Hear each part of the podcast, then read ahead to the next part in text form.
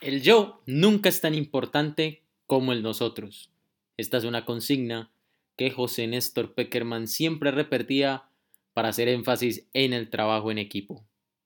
Hola, mi nombre es Julián Arango, bienvenidos al capítulo número 12 de este podcast que se llama El partido de tu vida, un espacio creado para hablar de fútbol, de la pelota, eh, de ese deporte tan bello que nos enamora a diario y que afortunadamente tiene tantas y tantas cosas para enseñarnos en la vida. Quiero saludar a las personas que nos escriben y nos preguntan.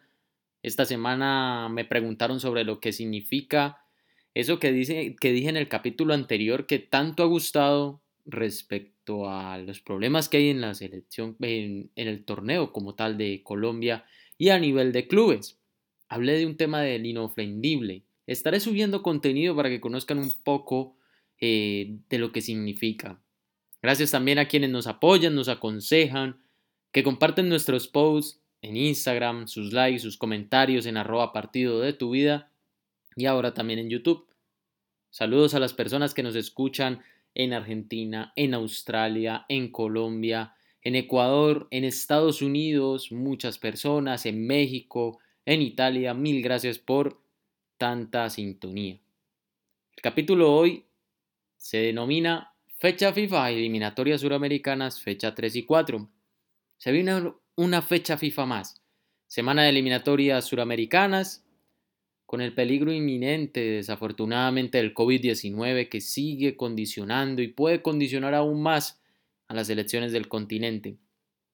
Juegan el jueves Bolivia-Ecuador y Argentina-Paraguay. El viernes tendremos Colombia, Uruguay, Chile, Perú y Brasil, Venezuela. Para el martes de la semana próxima, Ecuador, Colombia, Venezuela, Chile, Paraguay, Bolivia, Uruguay, Brasil y Perú, Argentina, cerrando la fecha FIFA suramericana. A propósito, en Argentina por lesión no podrá estar Marcos Acuña y Dybala de un presente terrible en la Juventus. También están con las alarmas puestas en Italia debido a que el rebrote de la pandemia podría condicionar que Martínez Cuarta y Lautaro mm, viajen a Argentina para el partido que tiene el albiceleste. Uruguay ratificó el retorno de Cavani, de José Jiménez y se unen a Suárez. Perú aún sin Guerrero, pero con la base de siempre. Chile con el retorno de Pulgar y Ecuador con la base de Independiente del Valle y de Liga de Quito. Por el lado de Colombia, las principales ausencias son las de Falcao, goleador que siempre le anota Uruguay, siempre. Estefan Medina no puede estar también por lesión, al igual que Jairo Moreno, Santi Arias y John Córdoba que se resintió en la por estos días. Santos Borré, por COVID se pierde eh, una posibilidad enorme de estar en esta doble fecha FIFA con la selección Colombia, mientras que Alzate y Cantillo, eh, por decisión técnica, no fueron tenidos en cuenta. Los 24 seleccionados son David Ospina, Camilo Vargas y Álvaro Montero. Vuelve David.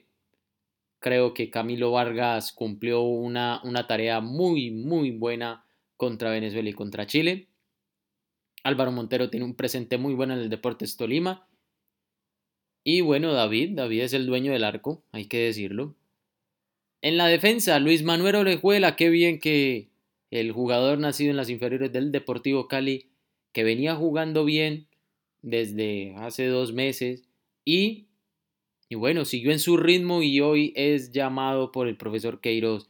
Daniel Muñoz, un jugador que puede jugar de distintas posiciones y eso yo creo que eso es importante Jerry Mina, que tiene un presente bastante pobre en el Everton, hoy, eh, este fin de semana fue suplente. Davinson Sánchez, suplente en el Tottenham.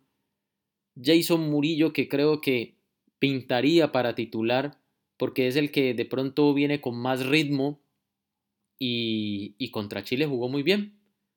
John Lucumí viene con Daniel Muñoz, de Bélgica.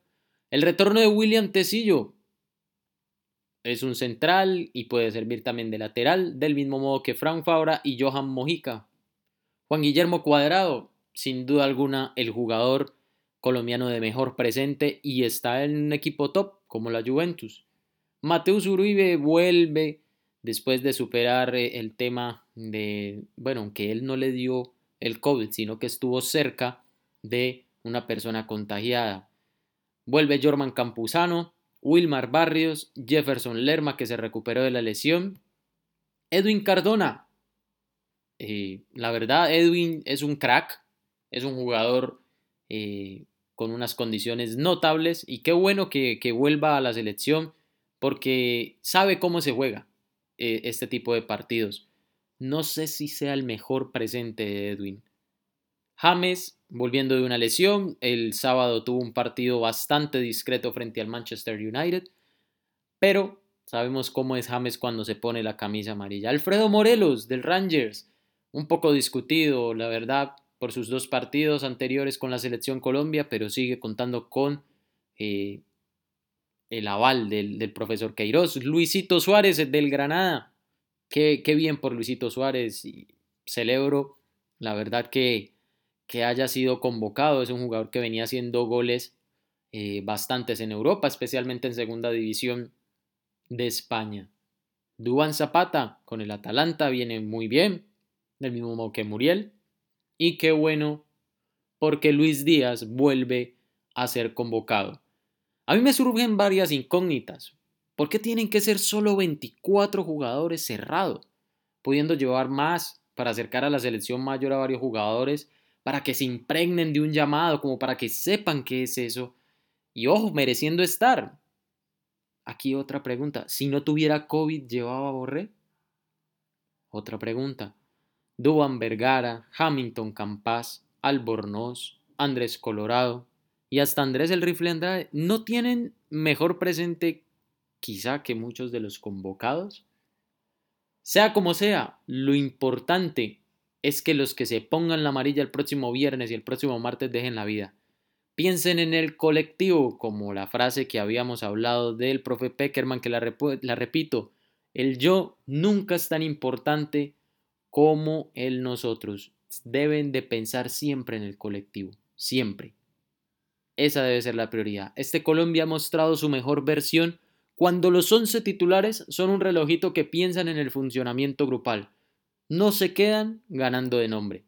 Los líderes, James, Cuadrado, Spina, están llamados a ser los que empujen esta selección y ojalá continúen con una senda correcta como ha sido la primera y la segunda fecha. Contra Uruguay hay que cuidar mucho las jugadas de pelota parada, ya que Josema y Godín siempre son importantes en el juego aéreo. Aprovechar las bandas, la velocidad de Luis Díaz que vuelve a su tierra y sobre todo ojo con las segundas jugadas y los rebotes. Así que se viene una fecha FIFA, se vienen las eliminatorias suramericanas que se dicen que son las más competitivas y bueno, enhorabuena porque Colombia pinta bien. Se vienen unos partidos impresionantes. Así que anhelo que todo lo que te dije en este episodio te haya gustado, te dije una semillita para el partido de tu vida.